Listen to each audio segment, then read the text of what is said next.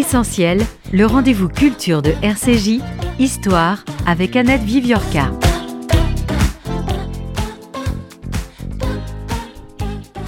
Dans le carré juif du cimetière de Bagneux, en son extrémité sud-ouest, à quelques pas du monument Praga, un groupe bariolé, génération mêlée, réuni autour du cercueil, écoutait un kaddish déniché sur Internet dans un yiddish parsemé d'hébreu et plein de colère.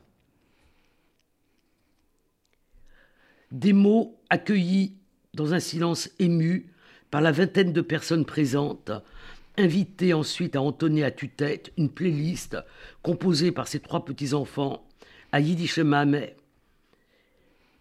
Pas de boogie woogie d'Eddie Mitchell et Les filles de mon pays d'Enrico Macias, chanson qu'elle aimait tant. Personne n'est parfait.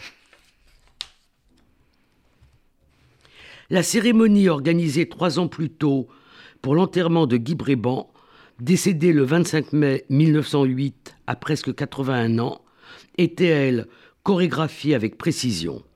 Elle se déroula le 29 mai au cimetière du Montparnasse.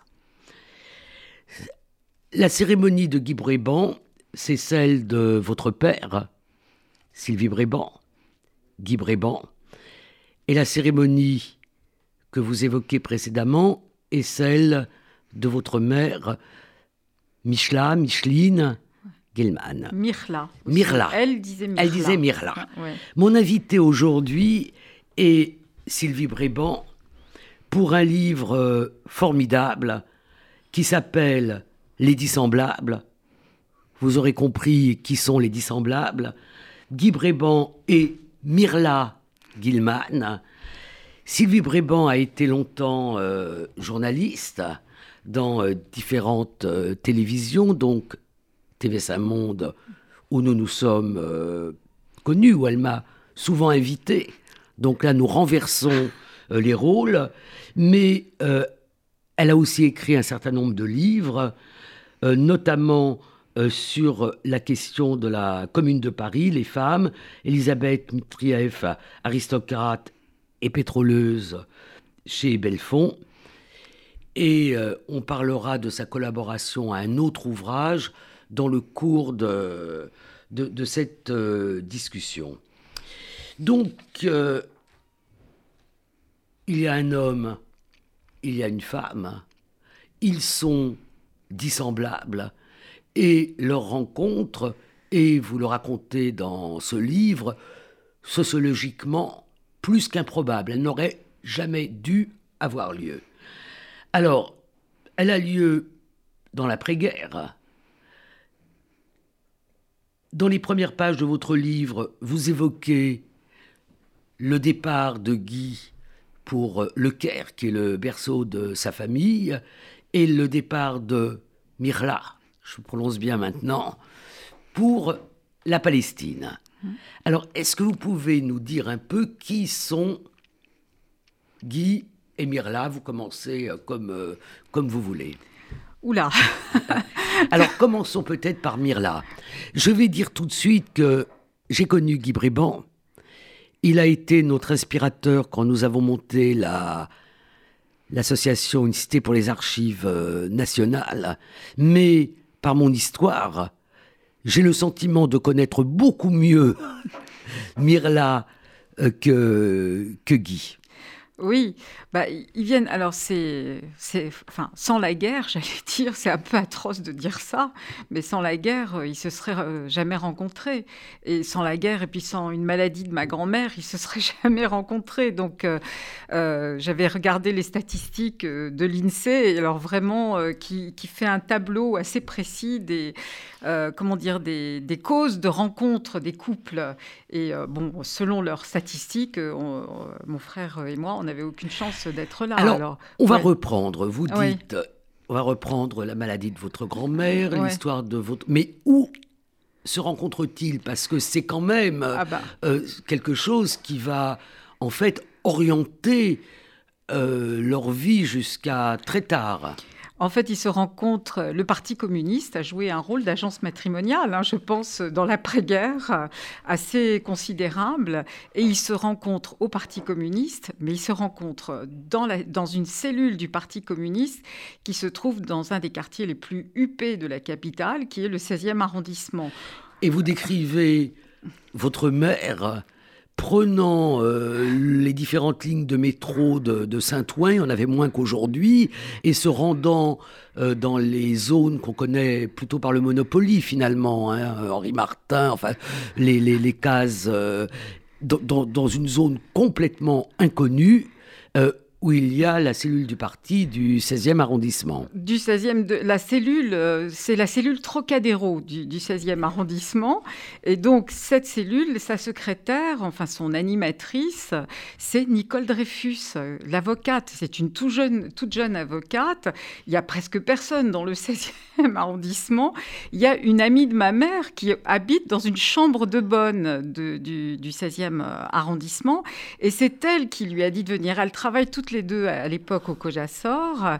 Et euh, donc, euh, elle, euh, ma mère est plutôt, enfin, elle a appartenu à un groupe sioniste, donc elle n'est pas tellement tournée. Alors, on va, on va revenir tout de suite à, à l'histoire de votre mère. Donc, votre mère est née où? Alors, elle est née à Varsovie dans le, dans le, dans le ghetto, dans, dans la rue euh, Nalevki, la fameuse rue. Euh, enfin, dans ce que vous appelez le ghetto, qui est le, quartier juif. voilà, le, quartier juif, et qui, voilà, euh, Le, quartier juif avant le, ghetto. Mais dont elle disait, enfin, ma grand-mère aussi, je ne sais pas évidemment ce Votre grand-mère Sarah, oui. Oui, ma grand-mère Sarah, c'est que c'était aussi déjà, quand même, il y avait un antisémitisme très fort au moment où elle naît, et elle considérait déjà que c'était un peu un ghetto, quoi, pour euh, pour, eux d'être, euh, d'être là. Donc elle est, elle, est née, euh, elle est née à Varsovie. Et quand elle vient en France, alors bon, ça date de naissance, hein, c'est pas... C'est flou. C'est un peu flou. donc elle, elle est censée être née en 1922, mais elle disait qu'elle pensait qu'elle avait euh, un an de plus. Elle ne savait pas très bien. Donc elle arrive euh, euh, à Paris avec ses parents et son frère aîné, donc quand elle a 5 ou 6 ans. Et c'est cette immigration qui est plutôt une immigration du travail à ce moment-là, dans l'après-guerre, dans l'après-première guerre mondiale. c'est la grande vague d'immigration de la première guerre mondiale. Et en fait, ce qu'elle disait aussi, c'est que mon grand-père, que donc je pas connu, euh, Moïse, Moïse, euh, comme on, comme on veut, euh, voulait, ne voulait pas s'arrêter à Paris. Lui, il voulait aller jusqu'aux États-Unis. C'était, c'était ça son. Donc il s'arrête à Paris dans le 19, 19e arrondissement. Absolument. Et là, parce qu'il s'arrête à Paris, parce qu'il a retrouvé un de ses frères qui est, à, qui est déjà euh, à Paris. Et euh, donc, ils habitent Passage des Fours à Chaud, euh, qui est un, endroit du, 19e arrondissement, une petite qui n'existe plus maintenant. Hein. on ne retrouve plus du Je tout. Je sais, parce que mes grands-parents maternels ont habité, ils ont été voisins, ils ont dû se connaître voilà, au passage des, des fours à chaud, qui était un taudis de Voilà, exactement. Ouais. Et donc, euh, moi, j'ai vu euh, l'immeuble qui maintenant est détruit, puisque donc tout a été euh, reconstruit, mm. mais j'ai eu la chance de le voir encore.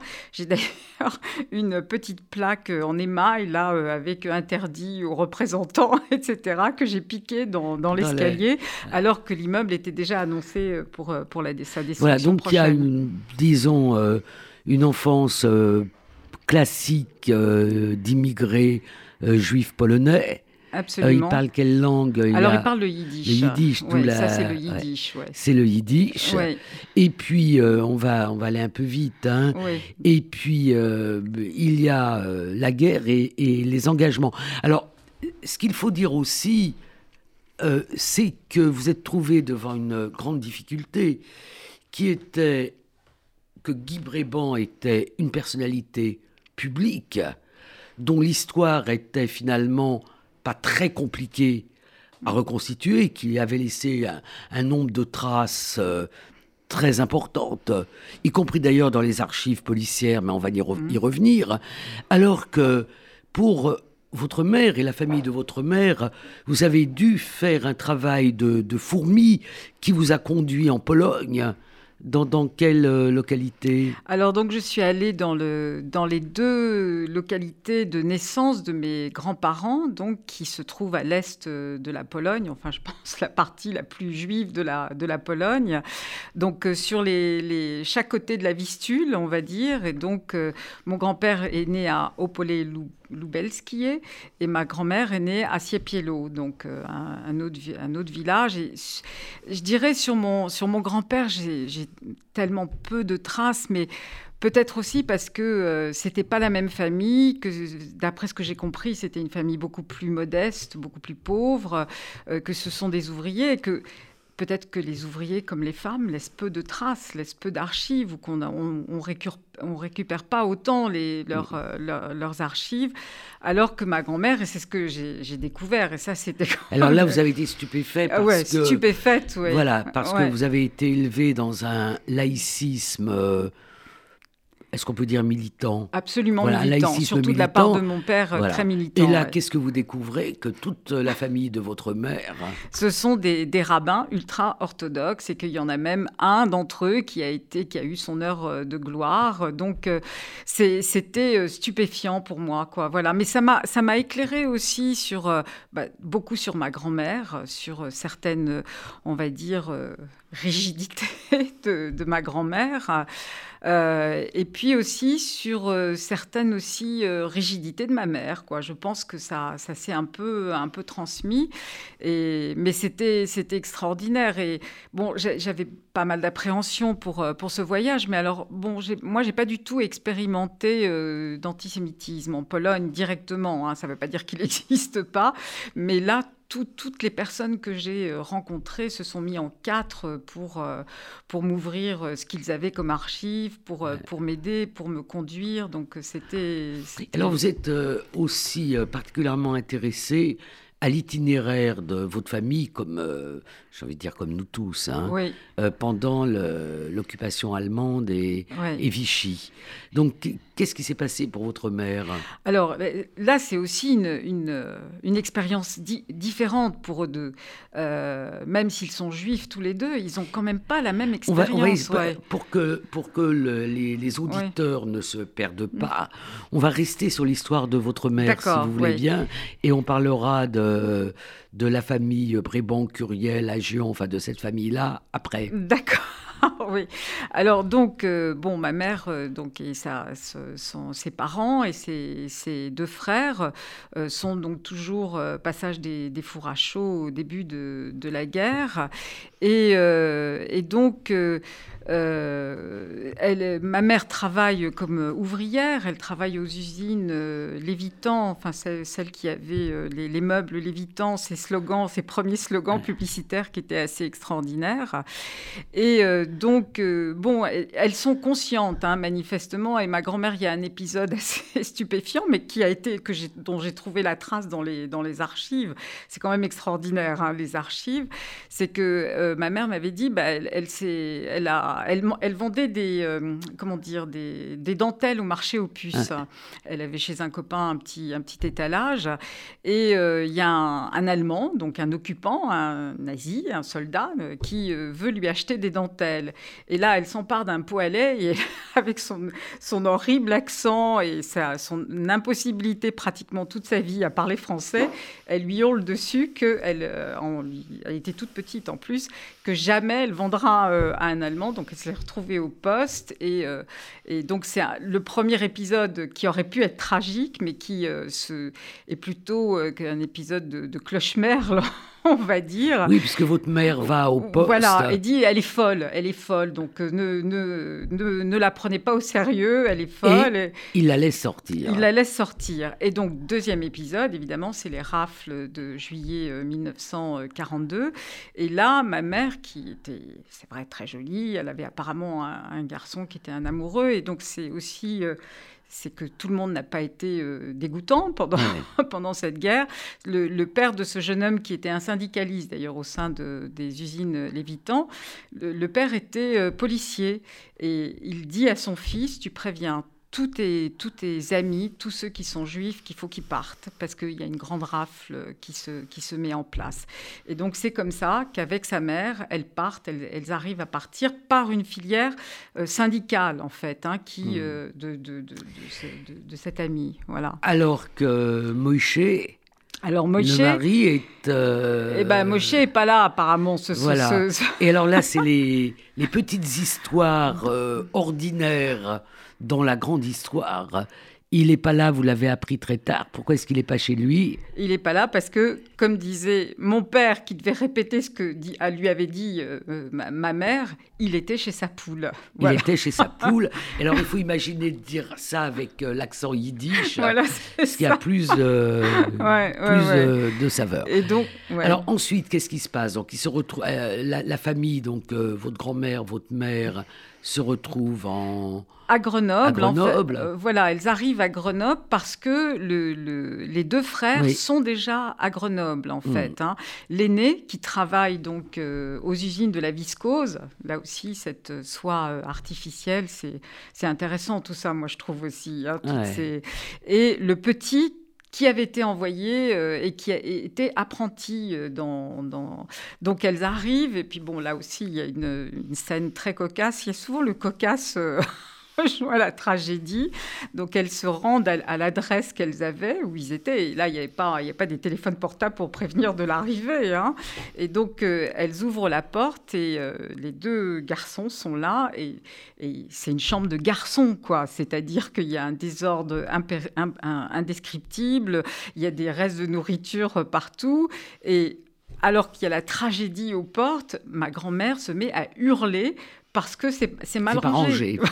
voilà, donc. Euh, voilà, donc euh, alors, votre mère a été résistante. Absolument. Et vous avez eu euh, beaucoup de difficultés parce que c'est des choses pas faciles et qui laissent pas ou peu de traces dans les archives, à reconstituer ce que fut la résistance de votre mère.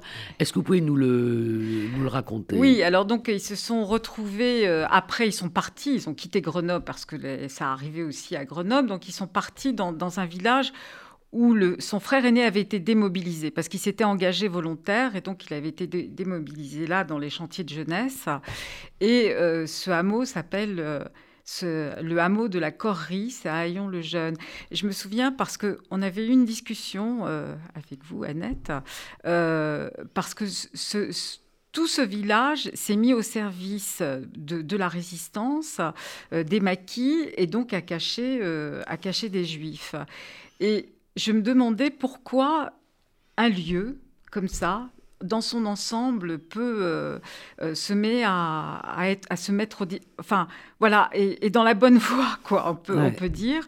Et ce qui était extraordinaire, c'est que la première fois que j'y suis allée, c'était au moment où euh, le, SIDA était apparu, hmm. donc partout en, Europe, et que Le Pen avait, les avait appelés les, les, les sidéiques, là, et les, voulait les emmener dans, envoyer dans des camps, et que dans, dans, ce village, euh, euh, il y avait un premier couple de malades qui s'était installé, un deuxième, un troisième, et qu'ils les accueillaient exactement de la même façon. Et je me disais, mais c'est incroyable, quoi. Voilà, il y, a une espèce de.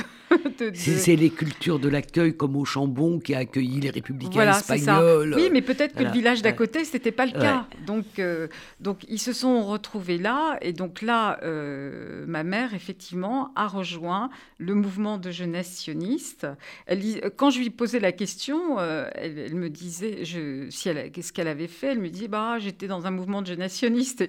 moi, je ne savais pas qu'il y avait un mouvement qui s'appelait le mouvement de jeunesse sioniste. Je trouve que. Je me suis rendu compte d'ailleurs que la résistance juive en tant que telle, elle n'était pas vraiment. Euh, elle n'est pas vraiment connue, pas assez connue. en France, quoi. Mm. Voilà. Et donc effectivement, ça existait. Et, et, alors en quoi a, consisté ça Alors elle était, euh, elle était agent de liaison. Donc euh, elle, elle, a fait deux choses. À la fois, elle a transporté des, des, des, faux papiers, euh, et puis elle a, elle a, accompagné des groupes, en particulier des groupes d'enfants, pour les, les, les, faire évacuer vers, vers la Suisse d'abord, et ensuite vers l'Espagne dans les deux régions. Donc votre mère est sioniste, comme on l'était à l'époque. Oui. C'est-à-dire que elle veut partir en Palestine. Absolument, elle veut partir. Donc elle prépare, comme on dit, son alia. Absolument, elle veut partir en Palestine et sa mère euh, doit être euh, du voyage. Les, les, deux, les deux frères, bon, ils, avaient fait leur vie, ils faisaient leur vie en France, donc euh, c'était c'était un peu différent. Donc oui, elles, avaient décidé de partir et en plus, ça c'est les choses que elle raconte euh, comme ça. Elle toujours un petit amoureux. Voilà, un petit amoureux qui, part, voilà, qu'elle avait rencontré dans la résistance. Et, euh, et, donc elle s'apprête à partir. Et au moment où elle s'apprête à partir, donc c'est en 1948, euh, ma grand-mère a, a un problème de santé. Et il s'avère que c'est un très grave problème de santé puisqu'elle a un cancer et donc elle ne parte pas. Voilà. Donc en fin de compte, le, destin, le vôtre, tient à, j'ai envie de dire, peu de choses. À très peu de choses, ouais. Bon, une, maladie sérieuse, mais dans la grande histoire, c'est un, c'est une petite chose. Et là, elle va donc, comme on l'a déjà évoqué, de Saint-Ouen où elle habite avec sa mère, grâce à une copine qui a une chambre de bonne dans le 16e, elle rencontre Guy Bréban à la cellule Trocadéro du 16e arrondissement du Parti communiste. Absolument. Alors, qui est Guy Bréban D'où vient-il? Et alors, après, on parlera de sa guerre, bien évidemment. Oui, alors d'abord, Guy Bréban est beaucoup plus jeune qu'elle. Il a six ans de moins qu'elle. Bon, donc euh, à, cet âge-là, je dirais ça, ça compte, quand même. Hein. Il, a, il habite dans le 16e arrondissement et il est le fils de euh, Charles Bréban, qui n'est pas encore le directeur euh, des, archives, archives, de France, mais qui, va, qui, qui le devient à peu près à, cette époque-là, en, en, 1947 ou 48. Donc, euh, si, il doit déjà l'être même à ce moment-là. Hein. Et, qui est marié parce que c'est ça qui est, euh, enfin, que je trouve moi le le plus intéressant, même si dans ma profession on a une dévotion pour Charles et Guy Bréban, mais il est marié à à Evelina Curiel, donc, qui est une, euh, une, une juive d'Égypte, qui est arrivée, euh, euh, qui vient d'une riche famille hein, d'Égypte, et qui a On a même du mal à caractériser, parce que c'est même très riche. Très riche. On a envie de dire la bourgeoisie juive égyptienne, mais c'est presque une aristocratie. C'est une ouais, c'est ça. C'est un peu une forme d'aristocratie, une aristocratie qui vient d'Espagne, hein, qui euh, est arrivée d'Espagne, donc euh, l'Inquisition, euh, etc. Qui possède quasiment un palais au cœur. Voilà, un, palais, oui, qu'on appelle la, Villa Curiel, d'ailleurs, qui a été construite pour, comme comme les, la, les, aristocrates, les riches faisaient, ils se construisaient, on, et donnaient leur nom à la villa, comme il y a la villa à Guion aussi à Alexandrie, il y avait la Villa Curiel au Caire et euh, donc elle vient avec, euh, elle, rejoint sa sœur aînée en fait. Euh, et, là, il y, a, quelque chose quand même aussi de tout à fait extraordinaire, c'est que les deux sœurs évidemment se retrouvent dans des milieux bourgeois mondains de, de Paris. Et lors d'une soirée, elle rencontre deux hommes qui sont Marcel et Charles Bréban. Et donc les deux sœurs vont épouser les, les deux, frères. Les deux frères, ouais. Donc euh, voilà, c'est ça les, parents de. Et donc elle, elle, elle travaille pas. Hein, elle est, elle est très cultivée. Euh, elle est très mondaine, vraiment très mondaine, et elle le restera euh, toujours. Elle sera vraiment une, épouse extraordinaire pour euh, Charles Bréban. quand, quand je, je, me souviens d'une fois, il y avait une valise que j'avais récupérée. C'était une valise remplie des menus de... tous les déjeuners auxquels ils avaient assisté à travers le monde. donc, elle a. Voilà, donc votre père Guy et par euh, a comme oncle Curiel. Euh, c'est le papa Henri Curiel. Son, son oncle, c'est Daniel Curiel, Daniel le, Curiel, le, frère, de ma grand-mère. Donc, c'est la famille euh, Curiel dont on parlera un peu tout à l'heure. Donc, Guy est élevé en France. Oui.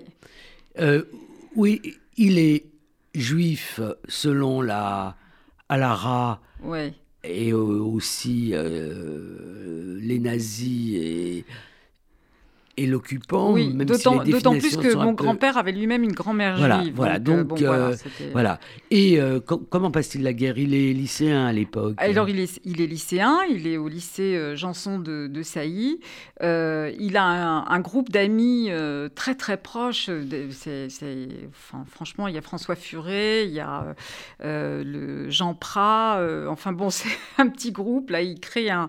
Ils sont des adolescents, c'est, c'est des jeunes adolescents encore. Il a surtout un, ami dont il parle beaucoup dans son journal que vous avez, que vous citez dans, votre livre. Alors c'est Jean-Pierre Mulotte, donc qui faisait partie de ce petit cénacle où ils étaient, ils étaient cinq, et euh, Jean-Pierre Mulotte donc était euh, lui d'une famille protestante assez euh, rigoureuse, on va dire.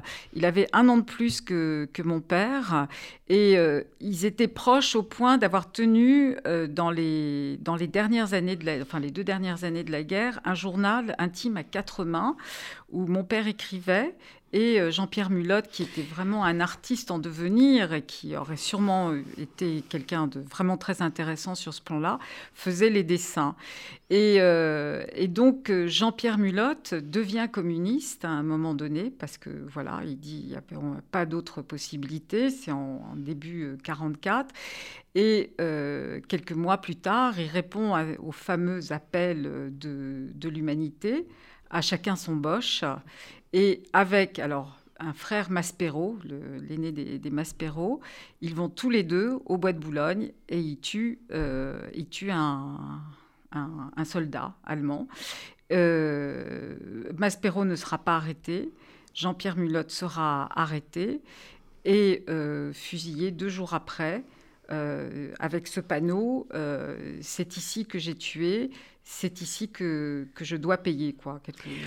voilà quand on vous lit, on a le sentiment que ce qui va le plus peser dans les engagements de votre père, c'est cette action et, euh, et, cette exécution de son ami, plus d'ailleurs que le fait qu'il était juif.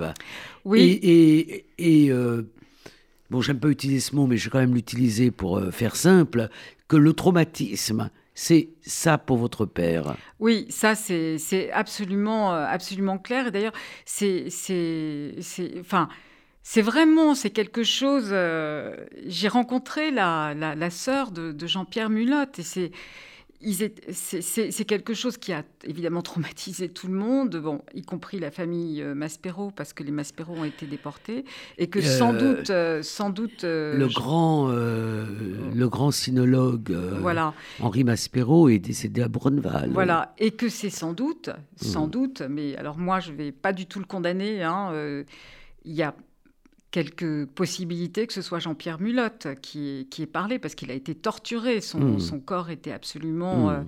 Euh, était, une plaie béante, hein, pas seulement par, euh, par les balles, quoi. Donc oui, oui, ça, c'est absolument... Alors, il y a deux choses, je pense, qui ont joué. Il y a évidemment Jean-Pierre Mulotte, ça c'est absolument euh, fondamental. Mais il y a aussi ses cousins d'Égypte qui euh, passent très très souvent euh, à la maison, à, Paris, dans le 16e arrondissement, et qui sont quand même les fondateurs du mouvement Parti communiste en Égypte. Égyptien. Voilà.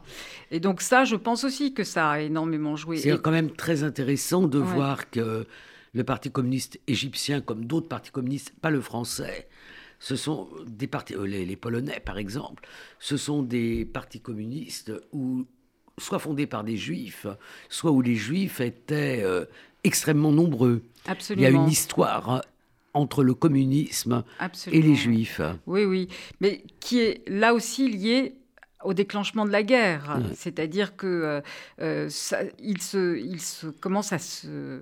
Avant la guerre, euh, c'est quand même des très grands bourgeois qui font beaucoup la fête, etc. Mmh. Et avec la guerre, ça, ça, ça, change tout, quoi. Et donc, c'est là qu'ils s'engagent, ils s'engagent tous, vraiment. Alors, ce qu'on va faire maintenant, on va pas raconter toute l'histoire. Parce que les auditeurs peuvent très bien la lire. Oui. Euh, mais j'aurais aimé maintenant qu'on fasse une sorte de saut dans, dans, le temps, dans les années d'après, et que vous évoquiez pour nous ces figures de, de grands communistes qui sont des figures, pour certaines, très hautes en couleur. Alors, peut-être qu'on va parler d'abord de Georges Blake, c'est ça Oui, De votre espion. Oui, de... votre espion euh, infiltré en Union soviétique. Une histoire extraordinaire. alors, racontez-nous un peu. alors, Georges Blake, donc, euh, lui, c'est un, c'est un cousin germain. Euh, mon père est cousin germain d'Henri Curiel. Et Henri On parlera d'Henri Curiel après. Et Henri Curiel à un autre cousin germain du côté de sa mère qui s'appelle euh, à l'époque Georges Béard, mais qui est beaucoup plus jeune, qui a l'âge de, de, ma mère, euh, et de, donc qui est entre, plus proche de mon père, on va dire, en âge. Et donc, euh, Georges Béard est le fils d'Albert Béard et d'une Hollandaise. Albert Béard, son père, s'est converti au protestantisme et donc la guerre arrive aussi euh, aux Pays-Bas, bien sûr. Donc ils sont aussi menacés et là, lui aussi euh, s'engage dans, la résistance et il est aussi euh, assez, assez jeune comme, comme ma mère. Et, c'est là que ça commence en fait, que son, parce qu'il va s'engager dans les services secrets britanniques, il va être recruté par les, les services... Le M16, si je ne m'abuse. Voilà, c'est ça. Et de... Je dans le bureau des légendes. Hein. exactement, parce que il est euh, et, là, ce qui est extraordinaire, c'est que il reçoit une formation. Alors, il a vécu aussi en Égypte parce que le père est mort et donc il a vécu en Égypte. Euh, c'était le petit cousin pauvre qui était reçu par la famille, euh, pas les sœurs d'ailleurs, parce qu'on ne recevait pas les sœurs. Les sœurs, elles n'avaient pas besoin de faire des études, tandis que Georges, il fallait lui faire des, faire des études. Et donc, euh, il se retrouve à Londres avec une, une formation. et dans cette formation, il y a des cours de marxisme forcément, pour, euh, pour, il, faut mieux, il faut bien connaître l'ennemi. L'ennemi soviétique, il reçoit des, des cours de marxisme. Et là, il se souvient de, son, de ses cousins Curiel, qui étaient tous marxistes. Et ça commence à faire un peu, il est, il est assez ébranlé quand même à ce moment-là euh, dans, dans ses convictions. Il était très religieux, très protestant, euh, euh, comme sa mère. Et bon, et puis, et puis il se retrouve, il se retrouve à Berlin. Euh, avec un, poste très, très important. Euh. Alors, d'abord, il s'est retrouvé en Corée, euh, dans la guerre de Corée, et c'est ça qui le fait basculer définitivement du côté des communistes. Du côté des communistes, parce que on connaît mal la guerre de Corée, on connaît la, la guerre du Vietnam, mais c'est une préfiguration qui était assez terrible de, la guerre euh, du Vietnam avec euh, l'utilisation de napalm, euh, etc. Et c'est à ce moment-là qu'il bascule et qu'il propose ses services aux soviétiques, donc qui étaient du côté nord, et qu'il devient agent double et qui devient un des plus grands agents doubles de la, de la, comment, de la série. Eux sont un peu plus âgés, mais Philby, McLean, Burgess. Bah, et vous l'avez rencontré? Alors moi, je l'ai rencontré parce que euh, il se trouve que d'un point de vue professionnel, euh, je suis, j'ai fait des études de russe. Euh, je ne sais pas si on a le droit de parler de, russe en ce moment. Des études, vous dites pas que. Donc j'étais russophone et que j'ai fait pas mal de, reportages. Puis j'ai fait un bouquin où il a fallu que j'aille chercher des archives donc en, Russie sur une, une communarde russe et que euh, le Raoul Curiel, donc l'un des, cousins de, mon père, que j'aimais vraiment beaucoup, beaucoup, je voyais beaucoup, m'a dit Georges Blake était réapparu à la faveur de la perestroïka, et donc m'a dit Sylvie, c'est toi qui vas aller voir Georges pour toute la famille et qui va lui transmettre nos amitiés, nos, affections. Et donc, euh, le rendez-vous a été arrangé et je me souviendrai toujours de cette première rencontre. On s'est retrouvés dans le métro et j'avais vraiment l'impression d'être dans un film d'espionnage parce que il me faisait passer par des couloirs. Il fallait pas que je sache son adresse. On passait par des immeubles, des cours, comme il y a beaucoup de cours qui se communiquent euh, à Moscou, dans le, dans le vieux Moscou. Et euh, bon, et alors, je ne suis pas d'accord euh, avec, mais c'est une autre époque avec ce qu'il a fait, etc. Mais en même temps, c'était une personne extraordinaire, vraiment extraordinaire et tellement, euh, tellement, tellement gentil, tellement sympathique. Enfin, il est mort à pratiquement jusqu'à 100 ans euh, à Moscou. À Moscou, en laissant une famille En laissant une famille, oui, oui. Je suis toujours en contact avec ma famille, mais... avec la branche soviétique de, votre famille. Alors, on va dire quelques mots des Curiel, parce que... Est-ce que vous pouvez rappeler aux auditeurs qui était Henri Curiel et pourquoi il y a une affaire Curiel? Alors, Henri Curiel, donc, qui vous occupe beaucoup. Qui m'occupe beaucoup actuellement, euh, toujours depuis des années, euh, qui m'a occupé euh, au début de ma carrière professionnelle. Ça a été bon. Donc Henri Curiel, c'était le cousin germain de mon père. Mon père aimait beaucoup. C'était, il, il, il, était très proche de ses cousins. Vraiment, c'était, euh, c'était quelque chose de très important pour lui de les voir. On se voyait euh, euh, une fois par semaine dans un restaurant où tout, tout, le monde partait quand on était, quand ils étaient à côté de nous. Tellement ils parlaient fort. Enfin bon, c'était très égyptien comme atmosphère. Et donc Henri Curiel est considéré comme le fondateur du parti comme on, en a parlé, euh, du Parti communiste euh, en Égypte. Et il a été expulsé, euh, il a aidé son organisation à aider Nasser à arriver au pouvoir, mais il, a été, il avait été expulsé avant l'arrivée de Nasser, donc par le, roi qui, était, qui était en Égypte. Il faut rappeler quand même très rapidement aux auditeurs que pour les juifs égyptiens, tous, la rupture, c'est 56, quand euh, ils sont euh, obligés de quitter l'Égypte. Il y a eu plusieurs ruptures. Il y a eu celle de 48 aussi. Oui. Avec, euh, là, là, ça commence. Et pour, pour la famille, à ce moment-là, mmh. Henri est mis en prison. Il est mis en prison comme juif. Henri Curiel a fait beaucoup de prisons en Égypte, soit comme juif, soit comme, comme communiste. Comme communiste. Donc, il est expulsé en 1951 et donc il passe d'abord par l'Italie. Il arrive en France. C'est la guerre d'Algérie euh, en France et euh, il a plus beaucoup de liens euh, avec les communistes d'Égypte qui ne sont qui sont de moins en moins juifs et qui ne veulent plus être sous la tutelle de avec tout ce qui des aristocrates. Voilà, des aristocrates. Et, et, donc, il est très, comment dire, il est très occupé par la question coloniale et la question nationale des, anciennes colonies. Et euh, lorsque euh, le Janson, donc, qui euh, était à la tête des porteurs de valises, qui aidaient donc, les, militants du FLN algérien, est exfiltré parce qu'il a, été, a été vendu, donc Henri prend sa succession à la tête du réseau des porteurs, euh, ce qu'on a appelé les porteurs euh, de valises. C'est-à-dire euh, ceux qui n'étaient pas algériens Exactement. Et qui transportaient pour eux de l'argent, des documents. Et donc il est arrêté, il est en, prison. D'ailleurs, c'est très intéressant parce qu'il est en prison au même moment que son cousin George Blake en Angleterre. C'est assez stupéfiant. Et, et donc là, il, il en prison, c'est en prison euh, que euh, il, euh, il, commence à se, à se, dessiner un mouvement de solidarité sur, sur oui, pardon. Un, mouvement de, solidarité. Alors, on va aller très très vite parce qu'on me fait signe qu'il reste que cinq minutes. Ah oui, Je suis désolé. Donc, en fait, donc, donc Henri Curiel est assassiné. Pas très loin d'ici. Non, tout près d'ici, euh, donc euh, là où il habitait. D'ici, c'est le euh, studio de RCJ. Voilà, rue, rue Rollin.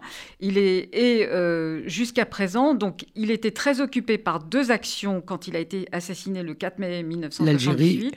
Non, le 4 mai 1978, c'est d'une part l'aide aux, aux Sud-Africains de l'ANC mmh. qui se battent évidemment contre le régime de l'apartheid, mais aussi les pourparlers entre Israéliens, Palestiniens et pays arabes pour la paix. Ça, c'est son. Mmh. De, à partir de 48, c'est son, vraiment son truc pour arriver à une, à une paix euh, au Proche-Orient. Voilà.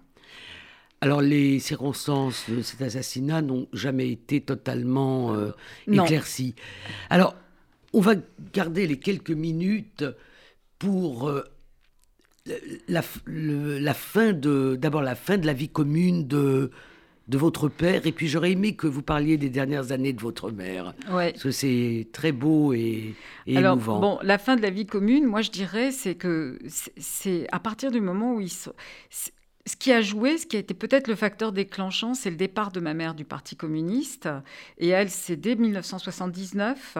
Euh, alors, elle explique ça parce que c'est l'invasion euh, de l'Afghanistan par l'Union euh, soviétique, par les soviétiques. Mais il y a aussi la question sioniste qui, qui revient. Qui a toujours, qui a toujours été là et que, enfin, enfin, elle exprime de façon de plus en plus mmh. ouverte. Et mon père, lui, qui va jouer un rôle euh, dans le gouvernement, où la gauche partir, euh, arrive au pouvoir, la gauche à partir de 81, lui, ce qui le fait euh, quitter le, Parti communiste, c'est le départ des communistes du gouvernement d'Union de la gauche en 1984, parce qu'il en rend autant responsables les, les Donc en fait, le ciment qui tenait le couple ensemble, c'était cet engagement communiste. Et ensuite, votre père je dirais avec une élégance euh, limitée. oui, mène ça, sa propre habituel. vie. voilà. Euh, c'est toujours d'ailleurs euh, intéressant de voir comment des hommes qui ont une vie publique impeccable et, et, respectée peuvent avoir une vie privée qui, qui, serait plus discutable. Voilà. Mais vous allez parler de votre mère, de oui, Mirla. Eh ben, en fait, ce qui est, ce qui est extraordinaire, c'est que elle n'a jamais de regrets, donc il n'y a, pas d'amertume, il n'y a pas de... Elle a coupé, elle a coupé. Là, elle n'a a plus jamais revu euh, mon père, sauf que lui lui téléphonait à la fin de sa vie, mais bon, elle, elle, elle continue toujours... Et qu'est-ce qu'elle fait? Alors d'abord, elle est au MRAP, que, Donc elle continue à militer. Elle continue à militer, puis elle trouve que le MRAP aussi euh, commence à mal se comporter vis-à-vis d'Israël, etc. Alors elle quitte le MRAP, et puis elle rejoint euh, le, les, fils et filles des déportés euh, juifs de France, des Klarsfeld, et elle va, elle va chaque année, elle va pour les, pour, les visites, les hommages les camps, dans les camps français,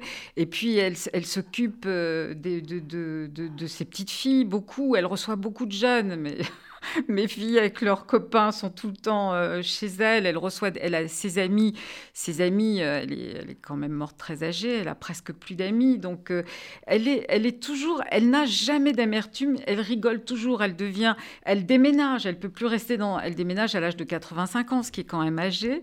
Elle, elle se retrouve dans un petit appartement. Elle est contente. Elle devient amie avec tout le monde dans le quartier. Donc c'est pour ça, elle nous, elle nous, a donné une force extraordinaire, quoi. Et elle me, elle me dit un jour une chose extraordinaire quand mon père, qui les deux, surtout la dernière année de sa vie, était vraiment diminué sur le plan euh, physique et qu'il l'appelait euh, régulièrement et lui répond euh, gentiment, il me dit mais tu te rends compte si on était encore ensemble, je devrais m'occuper de lui. Ça, je me suis dit c'est quand même incroyable quoi. Et il y a dans, je reviens un peu au, début de notre entretien, mais dans cet enterrement officiel avec la garde républicaine, avec les ministres, avec les étudiants, parce que votre père a été un grand professeur de, droit administratif, un des meilleurs.